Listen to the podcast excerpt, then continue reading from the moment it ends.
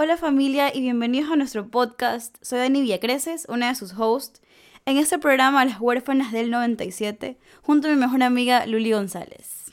Qué gusto estar en este primer capítulo con ustedes. Realmente venimos preparando esto hace algunos meses y finalmente el día de hoy estamos aquí. Ahora nos vamos a convertir en familia, así que bienvenidos a Huérfanas del 97. Bueno, yo creo que deberíamos empezar a hablar un poquito de nosotras. Y si ustedes nos conocen y han sido nuestros seguidores en redes sociales, ya saben que Luli y yo somos mejores amigas desde hace muchos, muchos años. Y la verdad es que nos conocimos en primaria, en el kinder. Y fue como un clic, como amor a primera vista, según yo, según lo que yo digo. Sí fue. Y básicamente hemos crecido juntas, hemos pasado por muchas, muchas experiencias juntas y hemos cambiado mucho, hemos aprendido mucho y creemos que las cosas que hemos aprendido, que nos han ayudado, tal vez las podemos compartir con alguien y puedan ayudar a alguien más. Así que estamos aquí con ustedes, somos sus amigas, somos su familia. En estos 20 años que Dani y yo hemos sido mejores amigas, hemos tenido muchísimas historias, muchísimas experiencias y muchísimas personas también han pasado por nuestras vidas. Estas personas que han pasado por nuestras vidas siempre nos dicen, oigan, ustedes hablan mucho, pero de bien. Entonces ellos también han sido parte de nuestro motor para hacer este podcast en el cual vamos a empatizar, vamos a reírnos, vamos a llorar y vamos a convertirnos nuevamente, como lo dije, en familia. Vamos a contar historias, vamos a tener invitados, vamos a hablar de temas, salud mental, política, religión, lo que a ustedes se les ocurra, lo que ustedes puedan pensar, cosas de actualidad y cosas que tengan que ver con quienes somos nosotros, que podamos agregar a ustedes. Y justamente por eso es Huérfanas del 97, porque nosotras las dos nacimos en el 97 y vinimos una generación que sentimos que no pertenecemos, eh, pues no nos podemos encasillar en una sola cosa, ¿no? Ajá, básicamente ese es el nombre del podcast. ¿Por qué? Porque no somos ni, ni millennials, ni porque centennials. ni centennials. Sentimos que somos una generación un poco abandonada, ya que nos identificamos con unas cosas, pero con otras la verdad es que distamos radicalmente. Así que eso es una perspectiva que pensamos que va a ser chévere de, discutir. Y sabes que yo creo que empecemos a hablar un poquito de, de quiénes somos. yo soy Daniela, tengo 25 años recién cumplidos y estoy a punto de ser doctora. Bueno, yo soy María Lourdes, pero en este podcast y en toda mi vida en general me dicen Luli, así que bienvenidos a decirme Luli. Yo tengo 24 años al día de hoy, pero cumplo 25 el 13 de mayo. Eh, soy economista, recién me gradué en septiembre del 2021 y actualmente estoy trabajando en una empresa como analista. Créanme, no sé cómo llegué aquí. o sea, ya tripeamos que somos adultas, pero todavía es como que no sea no sea como que asentado en nuestra mente que ya somos adultas. Y qué otra cosa más interesante hay. Las dos somos manabas.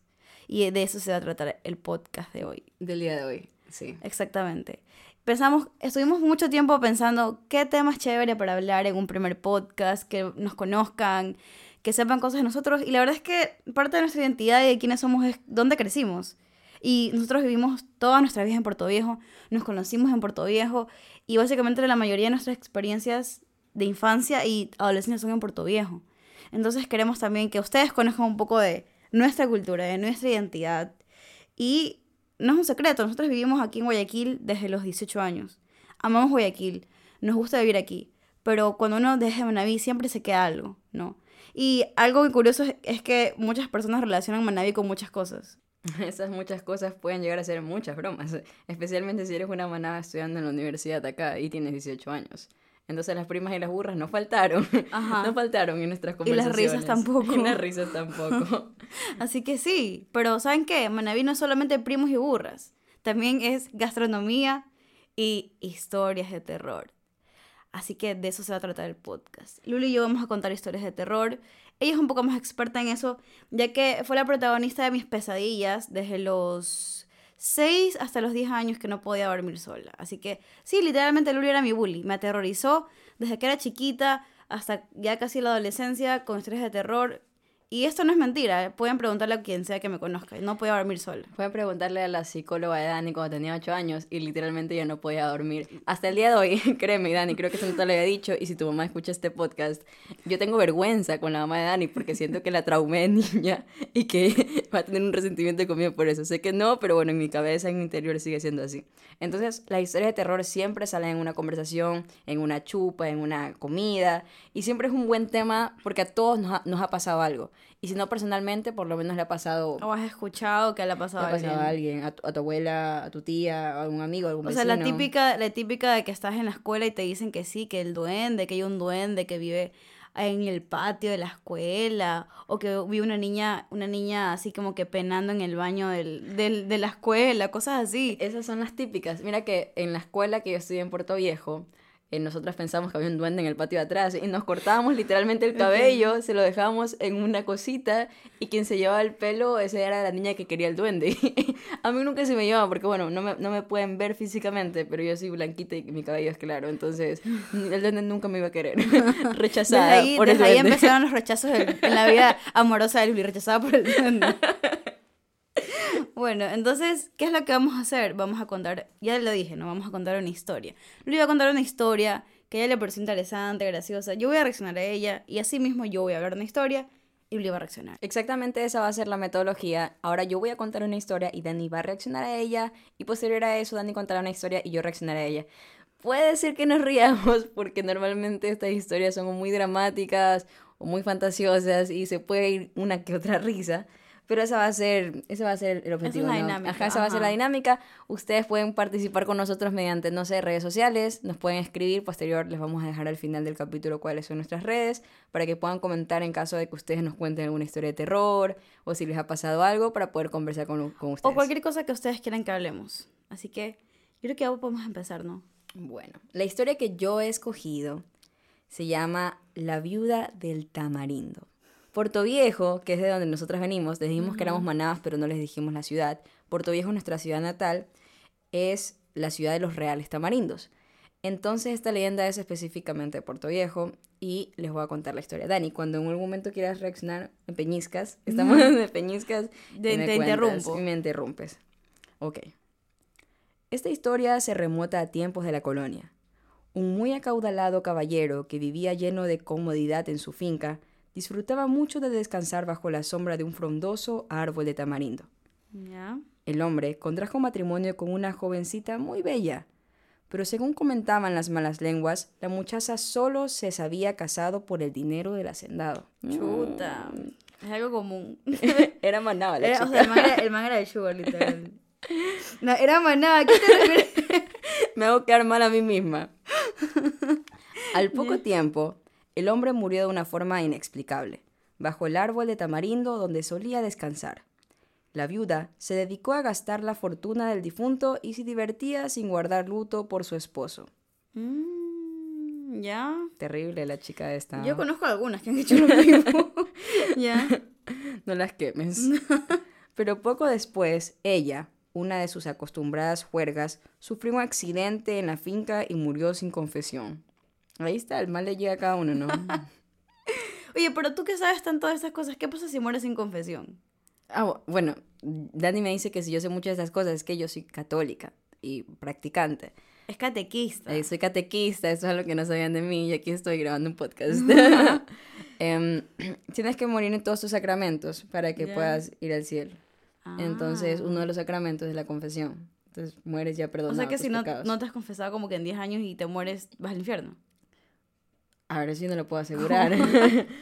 No lo puedo asegurar, pero, por ejemplo, mucha gente antes de morir, si tiene la bendición de que un sacerdote lo vaya a, a confesar, pues es, es muy bueno, porque te arrepientes antes de morir. Sigamos, sigamos. Sigamos. Bueno, esta chica eh, evidentemente no, tal vez no haya ido al infierno porque no se confesó. Y aparte se gastó la fortuna de su esposo. Y seguimos, ¿no? Los empleados de la finca huyeron asustados, porque el alma en pena de la viuda vagaba en las noches, buscaba una nueva víctima. Víctima, víctima. Cuentan que por las noches, cuando salían los hombres en busca de un trago y de amigos para divertirse, se les cruzaba por su camino la silueta de una mujer. Parecía que sus pasos rápidos componían una danza seductora. La misteriosa señorita usaba un vestido oscuro y un manto, típico de la época. Los hombres, presas del alcohol, eran maravillados por su aparente belleza y misticismo. Pronto se encontraban siguiéndola para poder cortejarla. Los hombres siempre buscando a la mujer. Desde, el, desde esa época, desde ese Desde los- periodo. desde los literal, tiempos. o sea, literal, todas las historias que hay de, de, de sirenas y de cosas así, es como que involucra siempre como que los cautiva con su belleza y después como que los mata, se los come, cosas así. Supongo que es lo mismo, ¿verdad? Moraleja de la historia. ya, dejen de pensar con los ojos, por favor, por no decir otra cosa. Las noches, e- Pasa, las noches eran oscuras porque el alumbrado público casi no existía en las ciudades del Ecuador. Por ese motivo, los intrépidos individuos que se atrevían a seguirla no alcanzaban a ver claramente el rostro de esta mujer. La caminata los llevaba por largos trechos hasta el árbol de tamarindos que se encontraba en medio de la finca. En este lugar, la mujer se quitaba el pesado manto y se le acercaba a los hombres para que la vieran cerca. Ya. Pero sorpresa, era un horrible cadáver. Solía- solamente veían los huesos y las cuencas vacías de los ojos.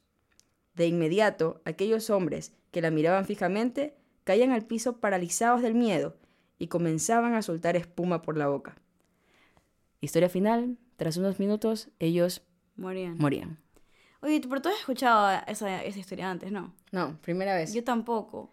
Y sabes que es súper común. O sea, es algo que yo pregunté en, el, en mi Instagram el otro día acerca de como que historias y siempre es como que la dama tapada. Es como la dama tapada, más o menos, ¿verdad? Esta es una historia que normalmente yo la he escuchado no solo en, en historias como leyendas manabas o ecuatorianas, sino que alrededor de América Ajá, Latina. sí.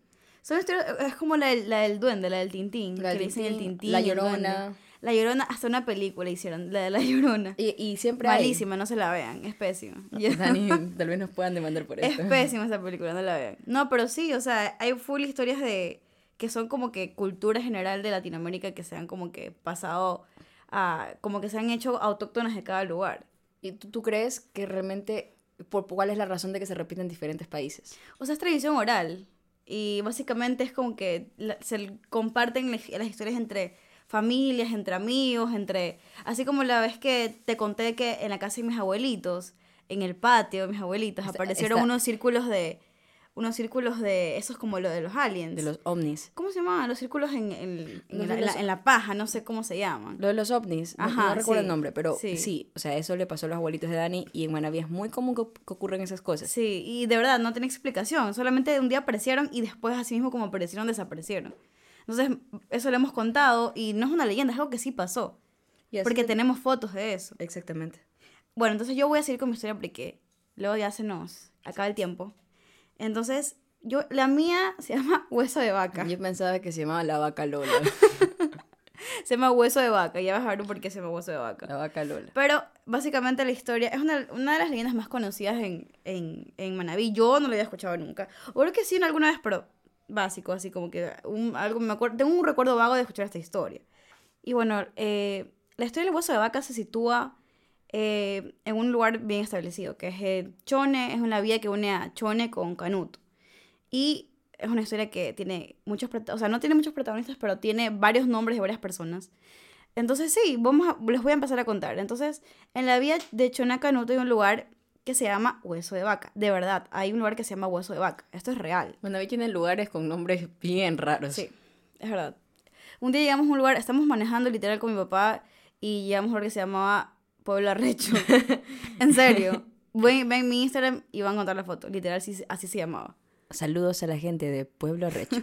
Entonces, bueno, sigamos con, con la historia. Entonces, cuenta la leyenda que hace muchos años, por esos lugares, o sea, por el lugar de que antes, an- que ahora se llama Hueso de Vaca, había una finca con una casa grande con el nombre que se, que se llamaba Las Marías. Ya, entonces ahí vivía Don Agapito Zambrano. El nombre más manada que te puedas imaginar. o sea, imagínate algo más manada, no vas a poder. Tal vez, eh, no sé, Don Pihuave, no sé. Y su esposa, que tenían una hija llamada María, el nombre más original que ha existido, María. Yo soy María. Entonces, esta niña María era súper buena y cariñosa y virtuosa, ya, según los vecinos. Como yo. Y le decían Dulce María. Entonces, era muy devota de la Virgen del Carmen y por eso ella tenía la costumbre de ir diariamente a cortar flores del jardín para ponerle a la Virgen. Entonces, cerca de la casa de esta, de esta gente, de este don Agapito, vivía en una choza miserable un viejito. Pobre señor, o sea, ¿cómo le van a decir choza miserable? Bueno, vivía un señor que tenía una muy mala reputación. Y la gente dice que era malvado. Por eso vivía en una choza miserable. Que era malvado. Supuestamente era muy malvado y su maldad era tanta que aseguraban que tenía un pacto con el diablo. Así es, un pacto con el diablo. Eso es muy común de escuchar en También es muy común.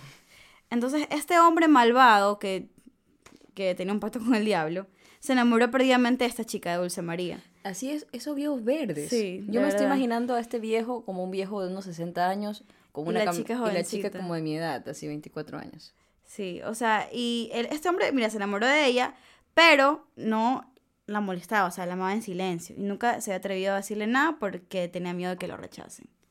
Entonces un día los papás de Dulce María se fueron a Canuto a comprar ropa y otras cosas que necesitaban y dejaron solita a esta chica Dulce María. Y bueno, ella se fue como que a arreglar la casa y al jardín y cortar flores.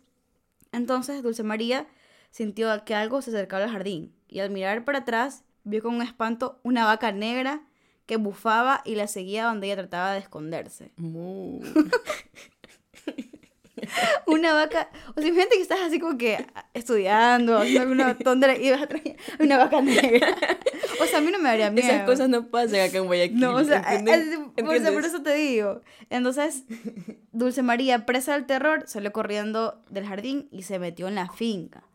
Entonces la vaca la seguía, o sea, yo no sé, una vaca supersónica que la persiguió. Bueno, el caso es que la man corrió, corrió, corrió y llegó un sombrío de caña y ya estaba cansada de correr, de huir de la vaca negra y se desmayó. Así, oh. como que se cayó y se desmayó. Entonces, cuando sus papás volvieron a la casa, le llamaron y no, diciéndose, María, María, ¿dónde estás? ¿Dónde estás? Y la, y la man no aparecía. Entonces, entonces la fueron a buscar al monte y ahí la encontraron muerta. Se murió. Se murió. La mató la vaca. Se murió, se murió. Y cerca de ella estaba la, gran, la, gran vaca negra y en el ambiente olor a azufre. Ah, aguanta. dicen que cuando huele a azufre es que es el enemigo, ¿no? Claro, el diablo. El enemigo. Ajá. Es de noche, estamos grabando el podcast de noche. Sí. Así que no voy a decir el nombre. bueno, entonces los padres de la niña la llevaron a la casa y llamaron al, al sacerdote de Canuto, el cual regó la casa con agua bendita y al bendecir, el cuerpo de la joven se sintió en el patio como una explosión y la casa se llenó de olor a azufre, otra vez. Entonces durante todos esos días, como el vecino, o sea, el, el, viejo malvado, no daba señales de vida, los habitantes se preocuparon y lo fueron a buscar a la casa. Entonces lo llamaron, lo llamaron, lo llamaron, no salía el señor. y le rompieron la puerta. Y al hacerlo vieron, vieron que allí lo único que había era un hueso de vaca. Hueso de vaca. Entonces desde ese entonces el lugar de que, que está en Canuto se llama Hueso de Vaca, por la historia de Dulce María. Imagínate que ser un viejo verde, hacer un pacto con el diablo para matar a una chica. Y, luego convertirse en un hueso de vaca. No, y que el pueblo bautice el nombre en honor a un viejo verde. Sí, literal. ¿qué, tan épico tienes que ser? ¿Qué tan malvado tienes que ser para que bauticen un pueblo en tu nombre? Después de haber sido tan malvado. Gracias, Manaví, por regalarnos estas historias. Te amamos. Sí, así que, bueno, creo que esa, esa historia, esas son las historias que les trajimos hoy. Disfrutado lo mismo que nosotras y que se hayan reído igual que nosotras o más. Y que nos hayan conocido un poquito más también acerca de nuestra cultura. Y queremos eh, pedirles que nos sigan en redes sociales, en Instagram como huérfanas del 97 y estamos empezando a abrir un Twitter, así que comenten y no se olviden escribirnos también en nuestros propios Instagram. Eh, yo soy como Dani y L. Y yo soy como arroba lulegonzález.v. Y los saludamos desde Estudio 303. Sí, en, en, escríbanos, vean qué quieren mandarnos, cuál quieren que sea nuestro siguiente sugerencias, podcast. Sugerencias. Recuerden que somos una familia, así que... Adiós familia y gracias por escuchar nuevamente, bueno, por primera vez, Huérfanas, del 97.